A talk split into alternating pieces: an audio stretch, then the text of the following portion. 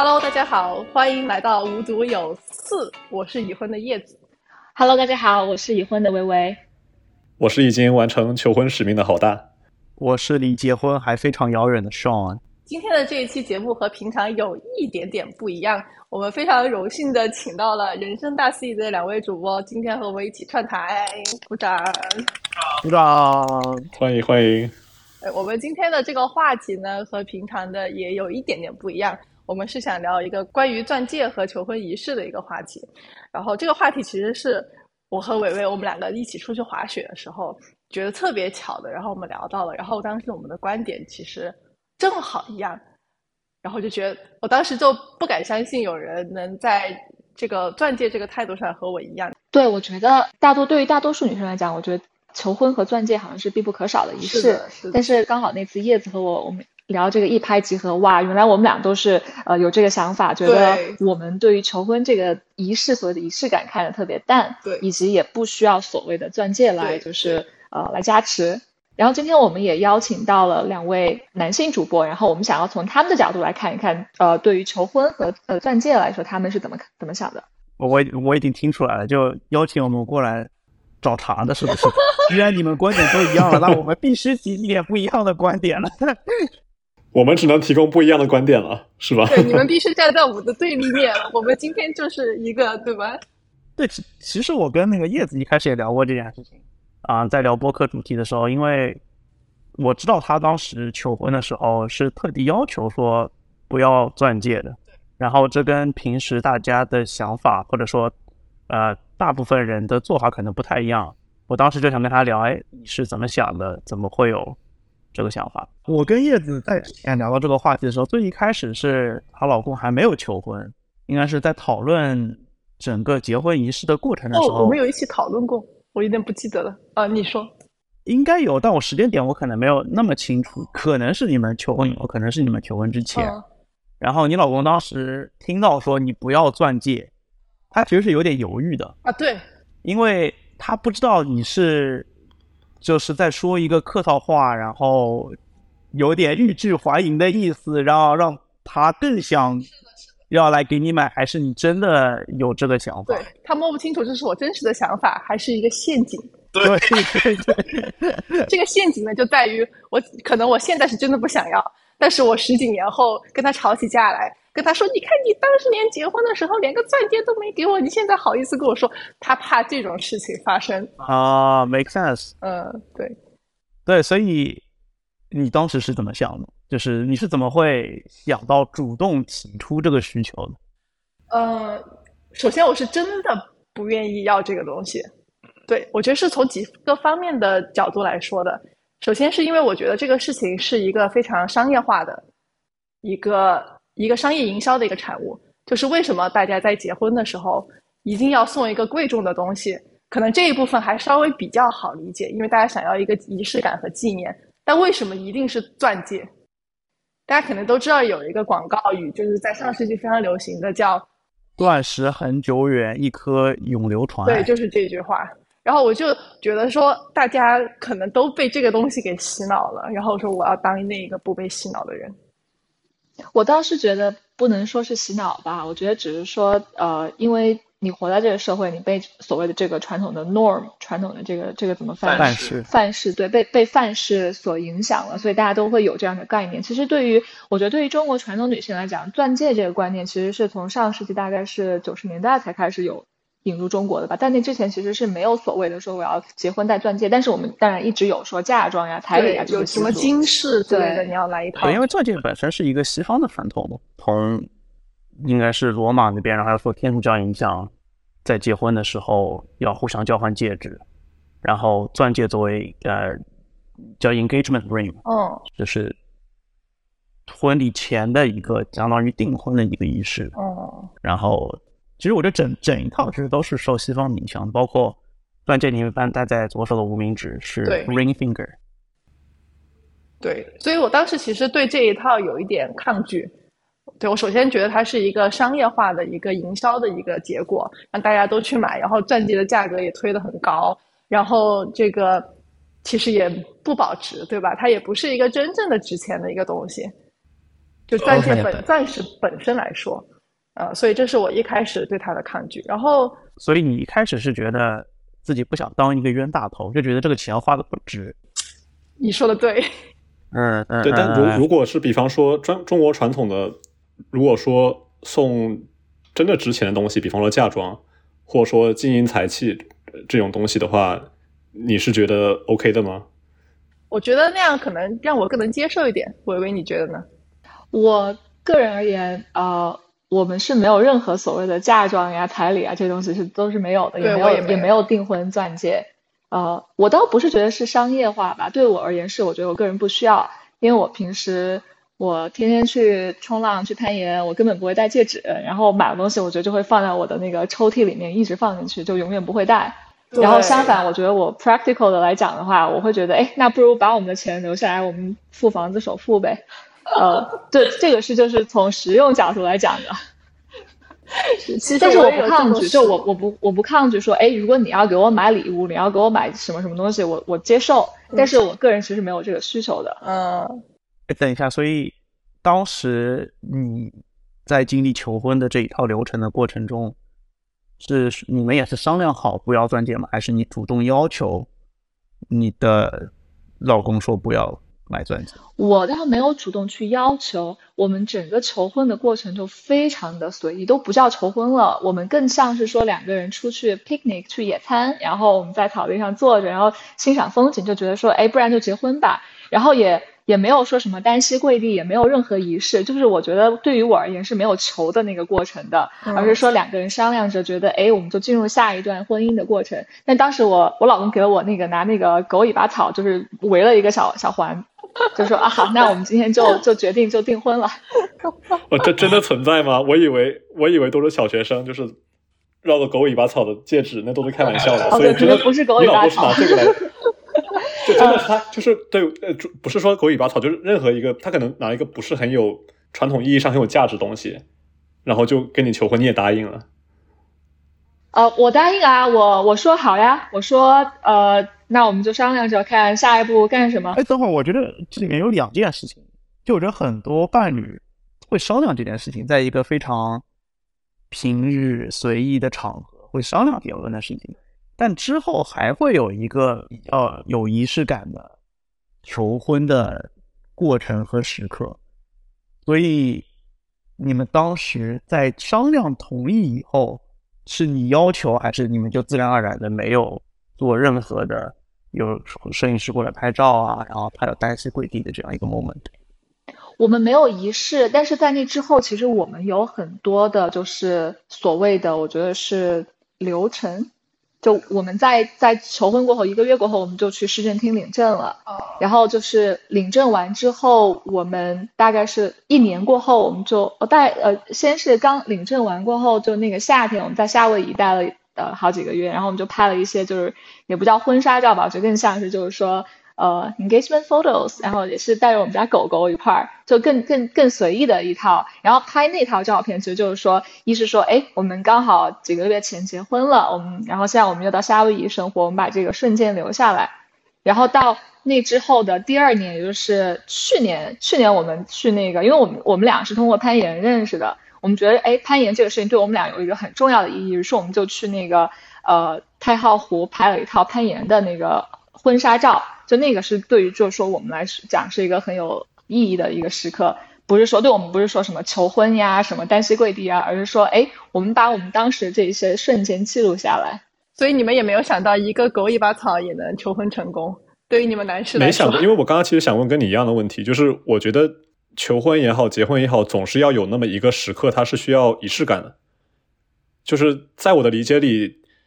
钻戒这东西，其实其实我当时求婚的时候也没送钻戒，呃，然后我可以讲之后讲一下，就是我这边的故事。但是我觉得钻戒它本身其实是一个就是象征，它为什么存在？它我觉得它有部分原因是因为人在就是求婚的时候，它是需要个故事，需要一个象征来告诉你说，这个钻戒它代表了我跟你求婚的那个时刻。但是至于是不是要钻戒的，我其实跟你们想的是，可能有很多情况下是一样的，就是我觉得钻戒可能并不是需要的，但是我觉得需要有一个东西来代表你求婚的那个时刻，来作为象征。那个我觉得是非常重要。所以其实听维维讲的话，还是说你们虽然可能发生在求婚之后，但还是有那么一个有象征性意义的一个时刻。会，比如说你现在问我，你觉得呃，对你而言就是结婚、求婚这个就最重要的时刻是什么？我可能不会说是我们去野餐那天，然后就决定要结婚了。我可能会想说，哦，那那第一个时刻可能是因为我们呃决定结婚之后，我们就就去那个就去旅居了几个月。然后第二个会想说，哎，我们为了就是纪念这个呃时刻，我们就去拍了一套特别有意义的婚纱照，以及我们在之后就是今年我们又决定去办一场婚礼。呃，就其实我我我我赞成好大所说的，就是说，其实你会想要一些东西来记住那个发生的这个事情，因为它是你人生中很重要的一件事儿。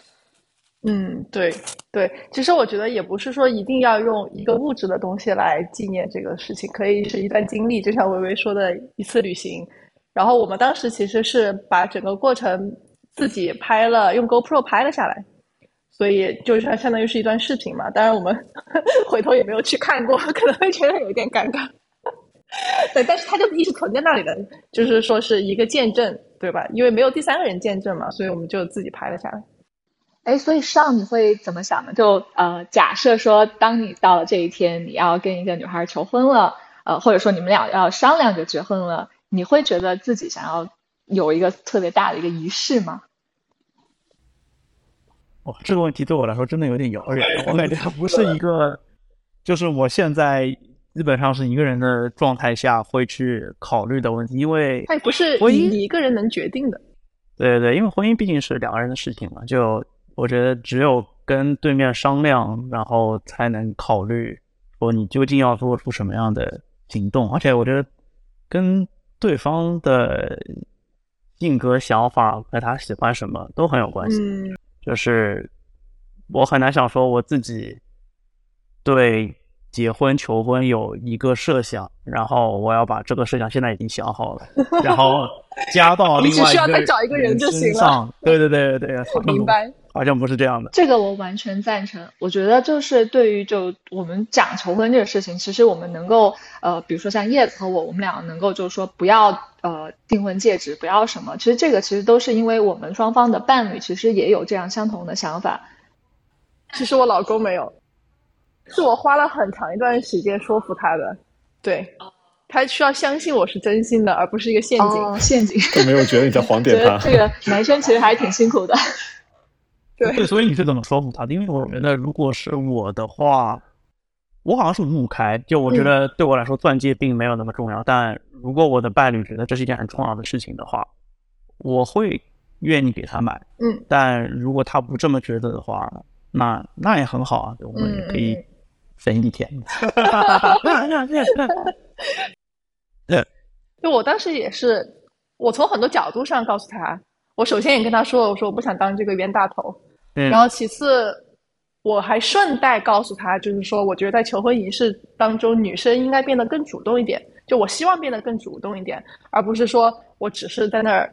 傻傻的站着，然后看着你拿了一个钻戒，然后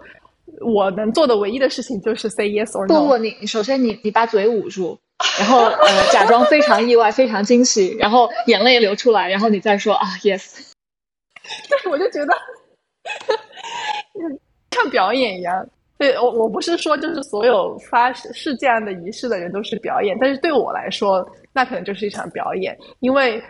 我是会和你商量结婚这件事情，我们是在达成一致的，在这之前我们发生了很多沟通，所以不可能说你把钻戒拿出来的时候，我会是一副哇，Oh my God 这种样子，这种事情是不可能发生的，所以对我来说。我就跟他沟通了这件事情，我是说，是双方是一起达成的一致。你可以想象，就是两国元首会晤的那种感觉啊啊，差不多就是这个意思。哦，我知道了，其实就是能不能理解成你不希望有一方来做 propose 来做求婚的这个行动？因为如果一方来做求，我觉得钻戒是跟求婚联系在一起的。如果是双方商量的过程的话，就不存在一方送另外一方礼。是的，是的，对，所以好大，我很好奇，就是你没有送钻戒，是你们也是商量的结果吗？就是你们是可能是某一个人，是你还是你的未婚妻有最开始有这个想法？呃，其实他在当时就就其实我在求婚之前，我们其实也聊了挺多次的。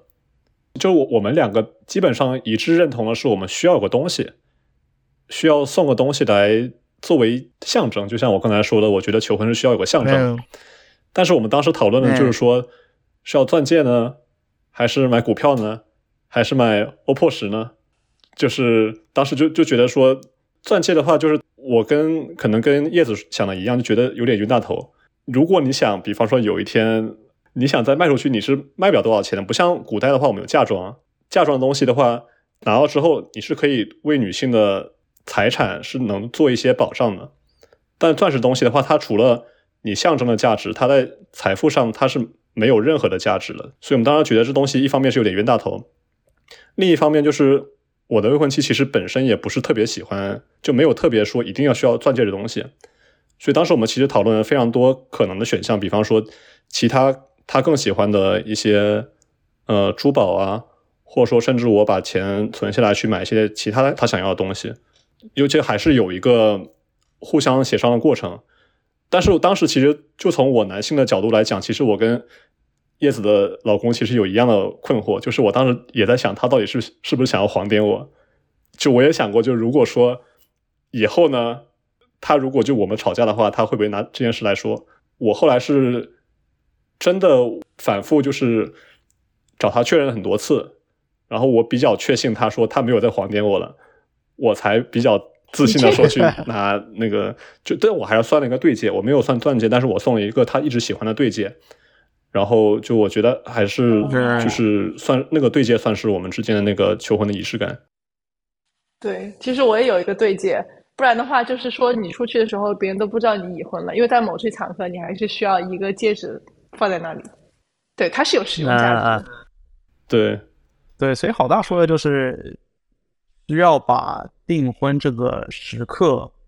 用一个物体把它实体化，然后好像有一个信物。来承载这样一个人生的时刻，嗯嗯，但它并不是说单方的，我花传统意义上，比如说我要花我三个月的工资买一个钻戒来送给你，他们是可能我们一起去花钱对戒这样。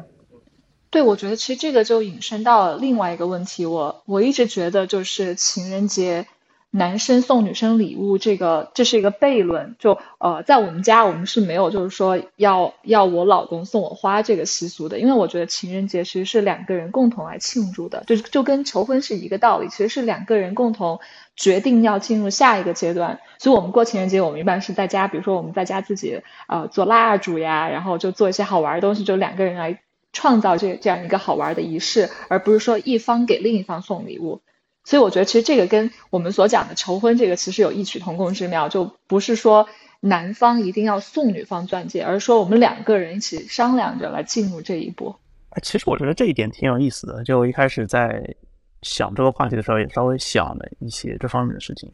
就是为什么求婚是一个由男性来主导的活动？我觉得无论是中文用求婚，或者英文用 propose。就是好像都有一种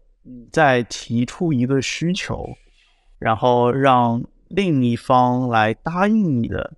这样一个行为，但我觉得它有点矛盾的地方是，普遍来看哈，就是 on average，可能男生对于婚姻的渴望或者说需求，啊，在差不多的年龄的时候。没有女生那么大，我那我这个话说出来肯定要 肯定要挨骂，但是就是至少在我身边人看来，对吧？在男生可能二十大几岁、三十的时候，他们会觉得不急，啊，我可以结婚，可以不结婚，啊，但女生相对而言，年龄上面的考虑会更多一点，希望能够自己在自己就是。更年轻的时候结婚，所以说从需求来看，普遍而言，似乎是女生对于结婚的需求比男生更大一些。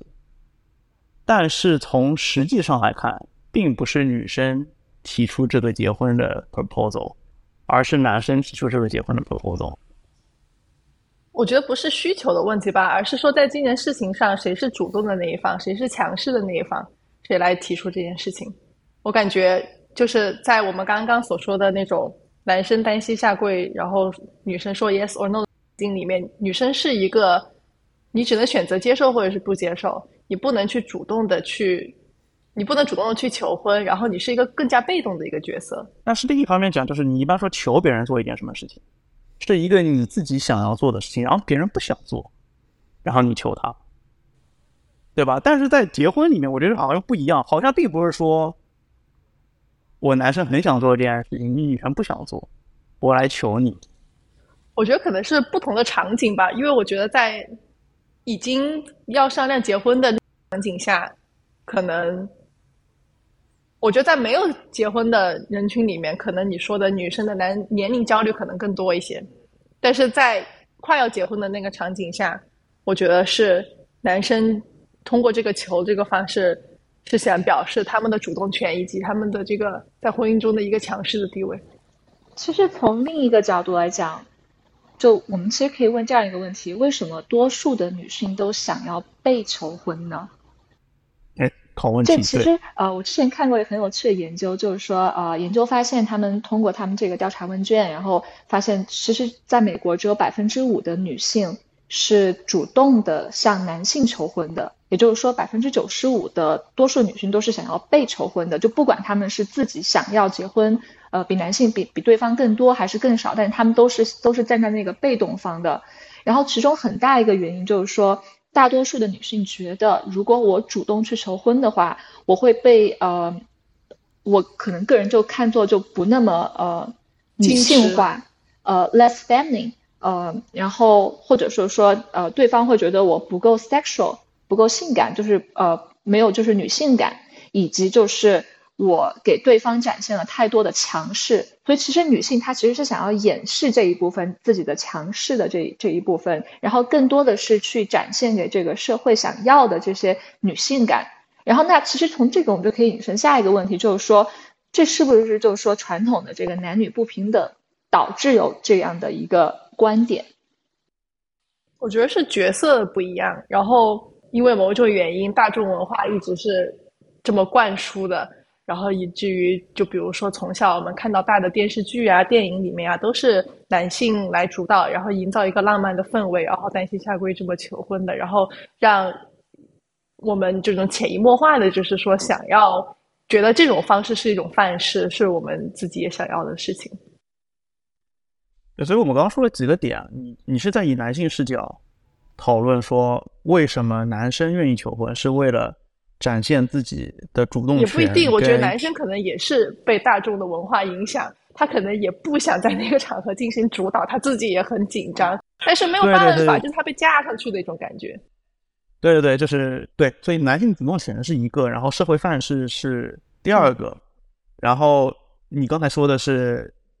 女性接受求婚的原因，是因为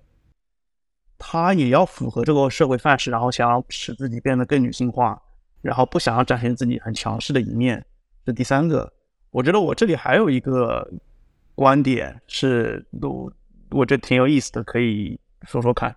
我觉得如果你回到原始的社会的状态，或者说你是动物界，对吧？就是也是雄性求偶的情况之多，这里面其实就有一个就是两性的两性的资源跟优劣的角度来看。对于女性来说，生育的成本是很高的，生育的资源是是比较稀缺的；而对于男性来说，你的生育的资源其实是无限的，或者说你的成本是几乎为零的。那么这个时候，对于呃雄性动物或者对于男性来说，你要做的就是去尽可能的找到更多的异性配偶，因为你的成本是为零的嘛。而对于雌性或者女性来说，你要做的事情其实是设置一个门槛，来把很多的向你求偶的，但你并看不上的异性拒之门外，因为你要非常珍惜生育上的资源。两性的这个差差异，就导致了女性希望给男性增加一定的求婚成本。要不然会发生的一件事情是，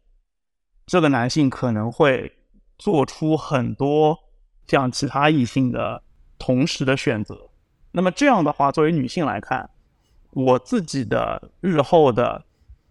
生存或者说对后代的抚养的保障是被削弱了。为了制衡男性的这个在生育方面的这个特点，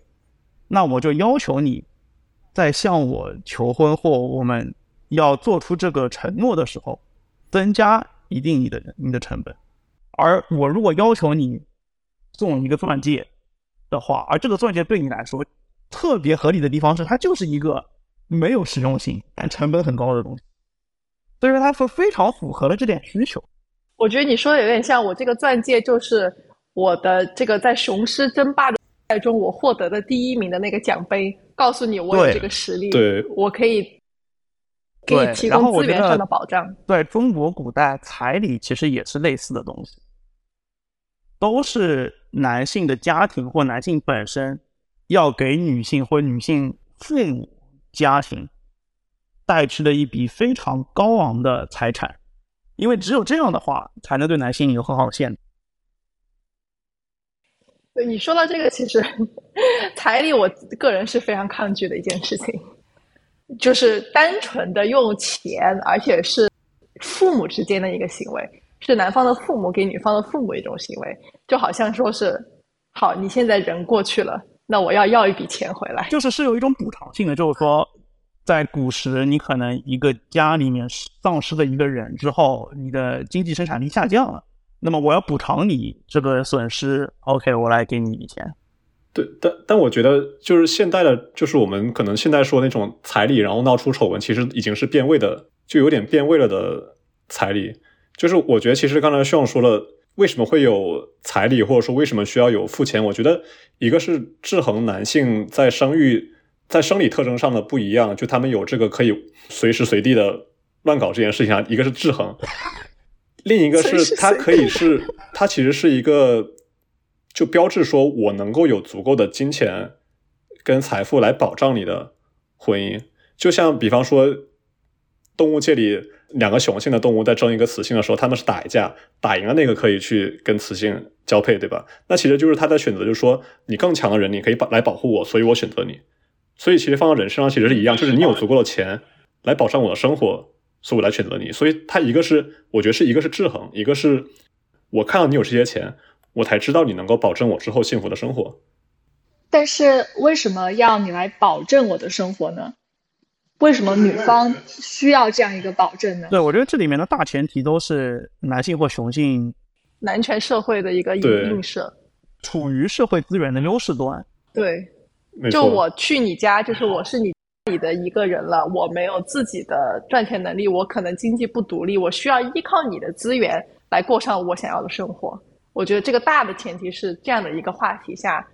然后彩礼啊，这个打架呀，这种才衍生出了这种方式，因为它是一种实力的展现嘛。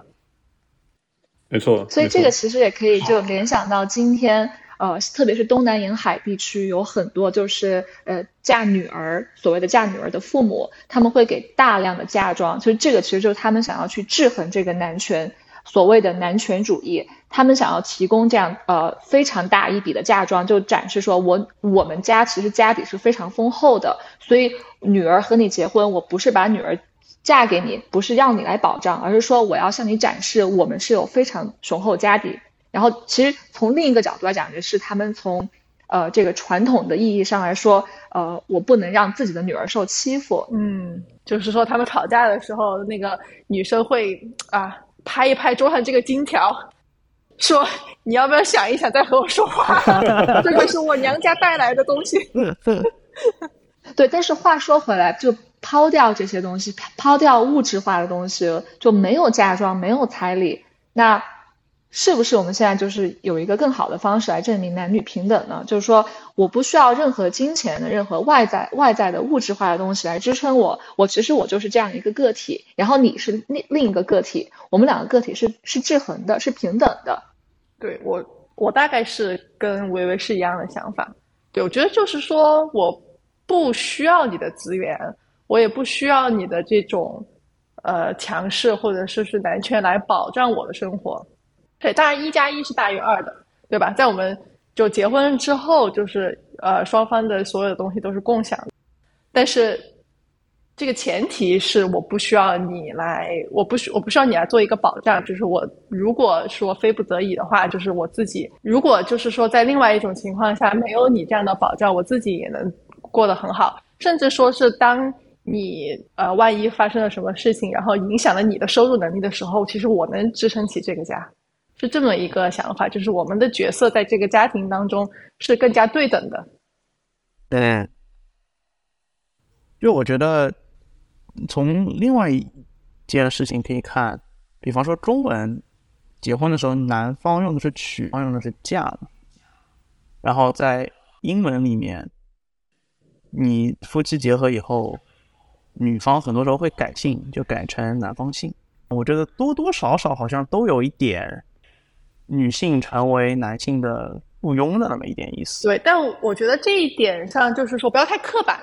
就我觉得我们没有必要就是说。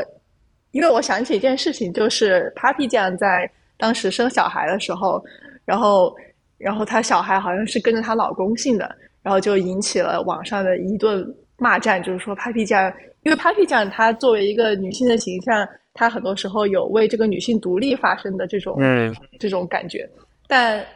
但是大家又发现，哦，我好像，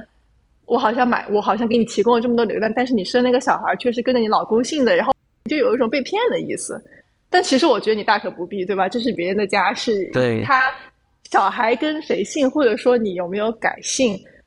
你个人的选择来说，不一定代表着就是说你家里你是完同完全认同这个男权社会，或者是你在婚姻中你完全就是弱势的这一方。这两个在个人选择的层面上，并没有一个因果的关系，只是说在社会的这个层面上来说。大家有这样的选择，可能是因为这些社会文化的影响，但我觉得个人选择上来说，这是别人的事儿，对吧？其实对这个问题我还挺有想法的，因为呃，因为我老公他是他是西方人，所以就是我们结婚过后我是有改姓的。那其实对于这个问题，所以我刚刚要解释一下。哦，所以所以你为你为什么同意了这件事情？其实我结婚就从我结婚到改姓期间，其实我还是。思考了很久，就关于这个问题。就我我的，因为从我的背景来讲，我是在中国长大的小孩的。就中国，我觉得现在是没有改姓这个传统，没有这个说法的。嗯，当我到了西方这个传统，就是两个不同的文化在一起的时候碰撞起来，我我们就会发现，哎，所以这是一个问题，就是说我是要呃随你的文化呢，还是保持我的文化呢？然后这个过程其实我思考很多，然后我发现其实不仅是我，包括像我很多朋友，就不仅是中国朋友，就包括我美国朋友，他们其实这一代女性都会在思考这个问题：说我结婚后是否要改姓？然后其中最大一个问题，我觉得就是说，我会是否会失去我个人的呃身份认同？就我比如说我结婚之前我是呃我是 Robinson，呃，然后结婚之后我是呃呃我是这个呃。Parker whatever，呃，那我是不是就变成了另外一个人？所以大家其实都会有这个讨论。我觉得在美国现在当代社会，这也是一个我觉得是一个算是一个 modern debate 吧。嗯。然后我个人我我的这个想法是说，改姓其实，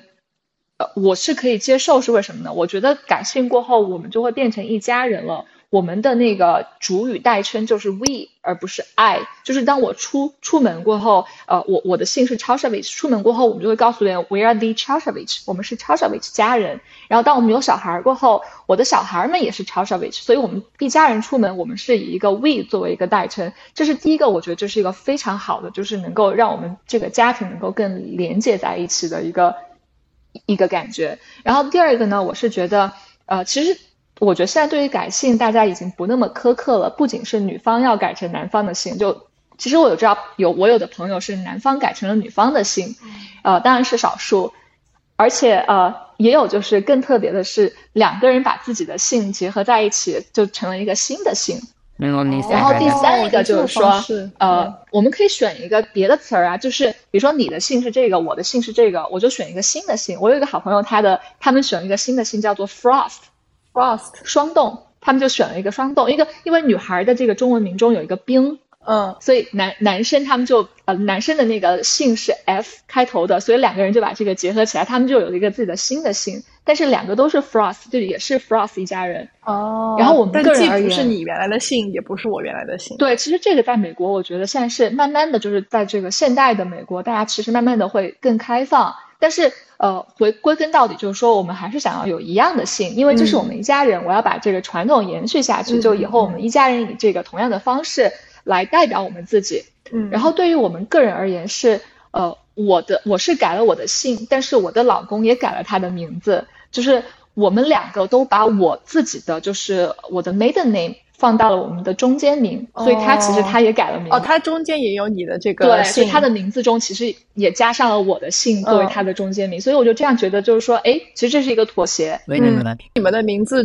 中间都有对方的名字。对，嗯，而且这样我们我因为我们俩的那个 initial 是一样的，嗯所以这样我们就变成了我们的三个 initial 都是一样的。哦，你中有我，我中有你。对呀、而且我觉得这个跟男权女权没有任何关系，就他的这个动机，其实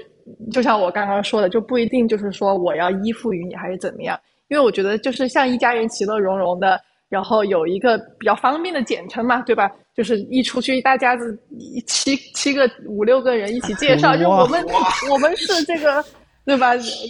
这个就说一个词就结束了。光从方便的这个角度说，它其实也也是有它的意义的。哎哎，但是我不否认，这其实是一个非常有争议的话题。就呃，如果它没有争议的话，就当代的女性不会说花这么多心思去想说，哎，我要怎么去解决这个问题。是的，是的。哎，我我所以你有婚戒吗？呃，我有呃婚戒 wedding bands，我有婚戒。就其实我跟那个我跟叶子其实想法还挺相似。婚戒它对我而言更像是说，虽然我其实我平时也不戴，嗯呃，但是更像是说，我觉得是因为结婚了过后，我需要有一个东西就证明说，哎，我是已婚，嗯，就告诉别人已婚了，已婚勿扰。出门出门不会被别人搭讪。开玩笑，对啊，但因为婚戒其实我觉得就是这个意义嘛，它不是给你们两个人看，因为你们知道自己结婚，婚戒是给所有的外人看的一个对东西，但你们好像平时也不戴 我我也不戴啊、啊，而且它那个东西戴着嘛，说实话不太舒服，所以你们在什么时候戴呢？所以还是得平时还是得呃，我 我们比如说我们去朋友婚礼啊，然后去呃一些重要场合，我们都会戴婚戒，对就是做这种情况下做一家我会戴人。哎，那对，那那我那问一下叶子，那那你对于改姓这个问题是怎么看的呢？就我还是挺挺好奇，就是女生对于改姓的态度。我不知道，我之前因为我我老公是中国人，所以中国就是没有改姓这一说法。呃对，然后我觉得我父母特别接受我作为一个中国人，然后我改的成我老公的姓，这就有点奇怪对，了。这很奇怪。对，这很那作为奇怪。孩子的惯性权呢？哎，你问了一个好问题。哎，所以你改姓过后就不会有这个对于孩子惯性权这个对对，争议了没错 没。错。但是你没有改姓，所以你的惯性权是是有那我是有这个问题的。那我是觉得呢，可能还是会跟着老公姓，啊、就是是这样的，就是说，我可能理想当中呢，就是说一一边信一个这样，这个还也还在讨论当中，对，一边信一个那你，们如果有个单数怎么办呢？那你是给我找难题吗？今天 这不就是我今天的角色吗？要扔个骰子，扔骰子。当你生的足够多，一定会有个孩子有那个姓的。我是觉得这样的，就是说这里面不只是有社会文化，不只有你自己的价值观的问题，还有一个就是说你家人的接受的能力的问题。就是这个事情可能是要大家商量着看的，对。因为我又想到了另外一个事情呢，就是说我有一个朋友，她其实也改姓了，她也嫁了一个就是二代的移民，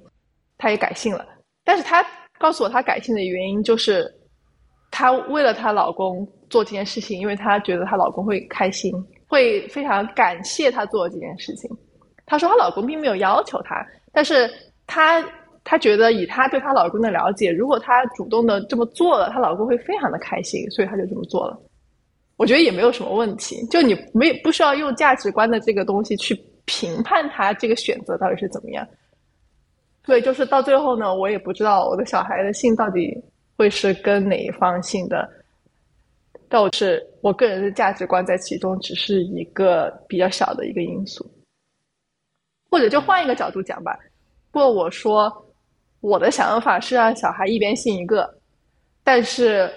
双方的父母非常不乐意，或者说是你无法去跟父母达成共识，或者说甚至说我无法跟我老公达成共识，我可能会妥协，因为我觉得我没有必要说是为了一定要坚持我的家而破坏我自己跟身边人的关系。我觉得这中间有一个度，嗯，因为人他并不是一个独立的个体，在这个社会上。其实这个就回到，就是说，当结婚过后，我不再把自己当做爱，而是我会一个 we 这个想法，对来干很多事儿。因为我们我们两个人一旦结婚过后，我们就成了一体了，就不再是说你的、你的、我的、我的。嗯，是一个共生体。对，是一个共生体，或者说是一个两个人的一个结合体。嗯，但我觉得就是我们之前讨论的事情，其实都是说，我们有一个比较认为跟传统的或者跟大众的办事跟做法不一样的价值观，然后我们想要通过一个行为，我觉得就是你又要嵌到社会的范式框架里面，然后又要做一点不一样的事情。嘿，这个其实也也，我觉得你自己的想法和社会的范式其实不是完全对立的，就是很多时候我觉得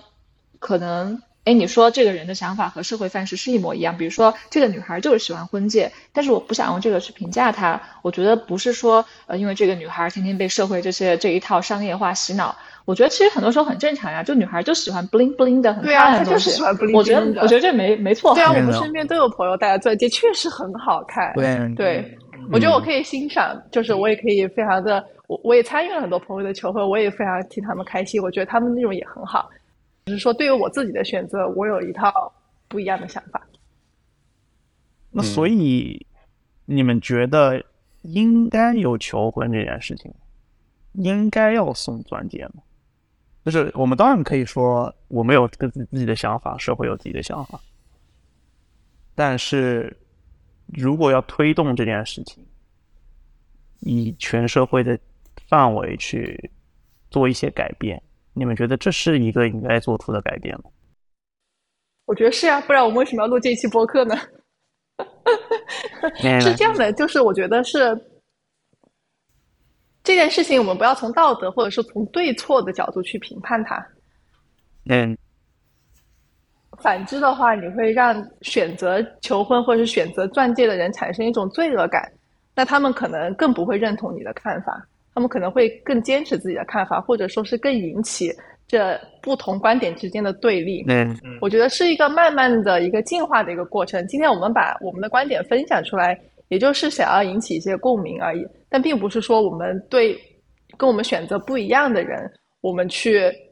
我们去批判他们哎或者是怎么样的。就每个人都有自己的选择，我们选择都是出于比较好的一个出发点就行了。对，就是在一周前，我正好就是深度参与了一个朋友的求婚。在参与那个求婚前，其实我的想法要更像你们这一边，甚至我说 OK，可能求婚啊、送钻戒啊，然后用嫁啊，然后改姓啊，都有一种传统思想的残序，然后女女性成为男性附庸的这样的隐含的意义，所以我觉得都应该摒弃这种这种事情。我自己觉得有点极端啊、但我又觉得这好像是一个应该要去推动的事情。但是我上周参与了一个求婚，男生跟女生都是我的好朋友，然后在这个过程中，其实我更多看到的是啊、男生跟我们商量怎么样来为他心爱的人去嗯做一个惊喜，然后给他留下一个很美好的回忆。然后我在中间也稍微帮了一些忙，用他们之间的一个猫的宠物做了一个照片，然后上面写着 “Mommy, will you marry Daddy？” 啊所以是一个我觉得很用心、很甜，然后他们也准备了钻戒，也准备了摄影师。我全程参与的过程中，其实给我的感受是，在我之前这种非常 cynical、非常愤世嫉俗的想法，有很大的不一样的观感的。因为当我亲身参与的时候，我其实一点都没有觉得，一点都没有那种腐朽的味道，一点都没有那种腐朽味道，没有错。而且就是我更多感受的，真的是就一个人对于另外一个人的爱，嗯，因为有了这个爱以后，他希望把自己最好的东西拿出来，他希望为你精心准备一场求婚，来让你们有一个很美好的时刻，供你们的一生去回忆。对，我觉得说白了是，他需要有真心，这些一切都是他真心的一种体现。你要把形式跟他的真心给剥离开来，他形式本身是没有意义的。你可以说，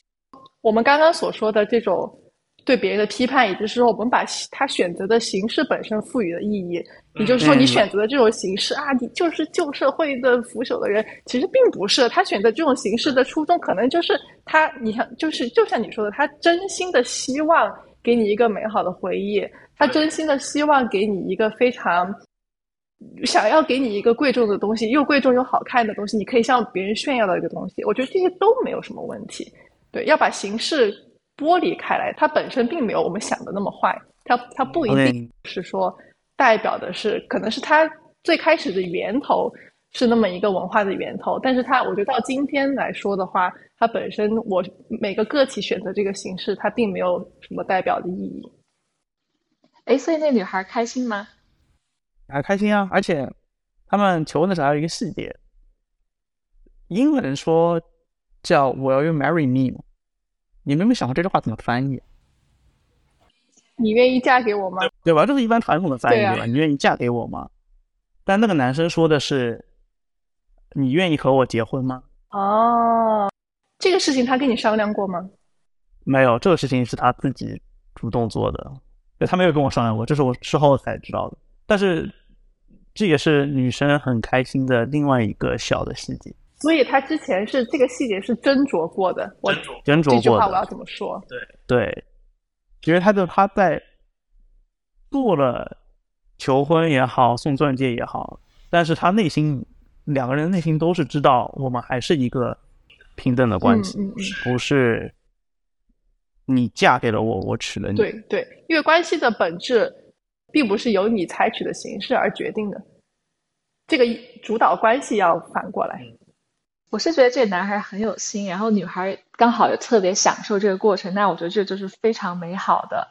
呃，我我个人觉得做这一期播客，其实我觉得我想要就是说，呃，传达的观点是说，对于比如说女孩，可能有些女孩她，嗯，她受社会这个观点影响，觉得哦，好像我是是需要这样一个仪式，但是其实我个人觉得好像。并没有那么大的渴望，那其实我就想对这些女孩说，那没关系，就就按你自己来的，就就跟你的呃你的对方商量好，就是说，哎，其实我们不需要这样做，也 OK 的。那可能也有另外一些女孩，她们其实非常想要这样一个过程，但是可能男方没有做，男方没有想到说要给他一个这么大的 surprise，但是他自己内心又觉得哦，好像有点失落。那其实对这个，我觉得也没关系啊，就跟男方商量，就告诉他说，嘿，亲爱的，我想要一个戒指。那如果太贵的话没关系，但是我我我想要一个就是有个钻戒有个形式，我觉得这样也是 OK 的。嗯，就我觉得 either way 都是只要是双方觉得合适就是合适的。嗯，因为本身我呃就就是我觉得婚姻这东西本来就是很 personal 的东西，就它本来就是你跟你伴侣之间的事情，所以我觉得既然是你们两个人之间的事情的话，它就不大应该被社会上的范式所影响到。只要你跟你的伴侣能够有很好的沟通。然后，然后说说清楚你们之间对求婚或者说婚姻这件事的需求跟底线在哪里，我觉得就是就是非常 OK 的，不一定就是说一定要有钻戒，或者说一定要有形式。就像违约说，你可以甚至没有没有一个很明确的形式，只要你们双方 OK 就好。是的，我觉得好大叔的这种就是婚姻是个比较个人的一个东西，我觉得这个是我们这期播客可以说是一个打开大家思路的这种一种方式。我觉得可能很多人他们是。不知道该怎么样给自己一种形式感，不知道该怎么样把这个瞬间留成一个美好的回忆，那我就选择这个大众的这种方式，无论是不是我喜欢的。那我们今天就是告诉你，其实你可以自己 DIY 一个你想要什么样的方式，你可以自己去沟通，你可以自己去设计，你可以自己去实现，你并不需要去复刻，就是你所看到的其他人的方式。嗯，对，其实在这里我想提一下，我就是年轻的时候 看的那个《Friends》里面的一个求婚，我不知道你们有没有看过《老友记》，我知道微微没有看过，看过一部分，反正，呃，就里面有呃情侣叫 Chandler 和 Monica，就他们就是在一起之后很多年求婚的时候，其实是 Monica 先跪下向 Chandler 求婚的，他说 Will you marry me？然后。Chandler 也，我记得 Chandler 后来也跪下了，就他们两个说一起非常开心的达成了这个共识，我们要一起结婚。其实当时那个对我触动还挺大的，因为我之前看的所有的这种影视作品是男生跪下，然后以这种方式来求。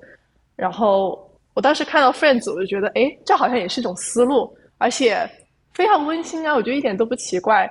然后我觉得这也是一个引子吧，就是当时让我去想，那我希望什么样的一个仪式，我希望什么样的一个场景，所以我后来我很早就之前就有想说，我不要在一个大众的地方，我不要什么餐厅、演唱会啊这些，就是有其他人在的地方，我想要一个比较 private 的，然后我们可以好好说话，然后比较有私密性的一个地方。这其实是早就自己为自己想好的。嗯，我觉得。有自己对于求婚的想象和想法，还蛮难得的。然后你真的要去付诸实践，要做出不一样的东西，是需要一定的勇气。哦，但我觉得还好。其实我觉得，对整个沟通的过程并没有那么难。其实我觉得这个根本上就是说，你怎么看待婚姻？呃。我觉得对我而言，婚姻我觉得就是一个合同，就是双方签订了一个合同，我们决定就是两个人一块儿来经营这这个婚姻，当做经营事业或者是共同呃完成一项使命一样。当这个合同一旦被签订过后，那就是双方一起付出。呃，那从这个角度来讲，我觉得就比如说我们要先提前商量一下怎么求婚，或者说呃。这个要不要婚戒什么，我觉得都是都是挺正常的。但我觉得其实现在大家反而就是比较缺乏的就是这个沟通吧。嗯，对，就是在在可能我觉得女性方面就是说，可能大家就比较害羞，就是说，哎，我不要这么主动，就去告诉男性，嘿，我觉得求婚要这样这样这样。然后因为这个男方就会觉得，哦，那呃，我猜不到他到底怎么想的，那。可能男方就只有说好，那传统上好像大家都是要去求去搞一个 surprise，对，所以就这样。所以其实我觉得沟通是一个很重要的一个一个环节。对我微微刚刚提到这个沟通的问题，其实我是想问一下两位男生的，因为我觉得男生主动提出不要钻戒这个事情吧，就很容易被人怀疑说你目的不纯，你是不是想省钱？你是不是想这个图简单？对啊。那你就问呗，你就问女生呗。但是他主动问这个事情，就容易被扣这个帽子。应还好吧？你你想不想要钻戒还好吧？你如果说，但我觉得如果你提出我们不要钻戒，就你不能有观点。我好，这句话说的好啊！我觉得很多时候是不能有观点的。对，我觉得 就对他们来说，就其实挺不公平的。就就是就女生可以有观点，我可以告诉你我想要我不想要，但是男生可能就不太敢发声，因为如果男生发声说，哎，我我觉得不需要婚戒，那可能就会担心说对方会怎么想你。对啊，但但就是但就一你们可以不要问你们你需不需你想不想要钻戒，你不用问你想不想要钻戒，你可以问他说你想要多大的钻戒。他如果告诉你说 呃很大的很大的钻戒，这是另外一回事，但如果他说。不要钻戒也可以，那不就答 得到答案了吗？然后，然后我就要猜了，他到底是真的不要呢，还是他就是这么一说？所以感觉社会其实是把呃这个压力更多的压力放在了男性的身上。就是说，一是首先，我觉得求婚其实是一个非常 stressful 的过程，就是有很多压力，因为男性呃自己要去承担，我要去去完成这个求的这个过程。然后我要让这个要把，就像就像刚才上所谓的，就是说，其实我是从那个呃古代从这个动物性角度来讲，我是去为了去证明自己，然后去去相当于是我去呃 place a bet，然后就是让让女性愿意选我。其实我觉得就觉觉得整个压力在男性身上非常不公平，以及我们现在所说的就是说，呃，男性到底能不能提出呃婚戒这个问题？对呀，而且就算比如说男性想要一个比较简单的结婚仪式或者是求婚仪式，我觉得他都是站在他的角度是一个比较难以开口的。你觉得难以开口吗？我觉得，我觉得难是吧？就觉得我觉得难，对。所以其实好多时候，有些男男性他们不敢去求婚，就是因为其实这是一个很大的一步，对他们来讲，其实有很多很多压力，然后社会把整个压力放到男性身上了，就是你们要去 take initiative。嗯嗯。那我觉得好大刚刚说的。非常有水平。你想要多大的钻戒？你想要摆多少桌？先把这个最高级的选项摆出来。不是我不愿意，我非常愿意。你想要吗？嗯，对。所以我觉得我跟维维其实是比较幸运的嘛，因为我们提出这个要求。我觉得是你们的老公比较幸运。对，他们算是比较幸运的。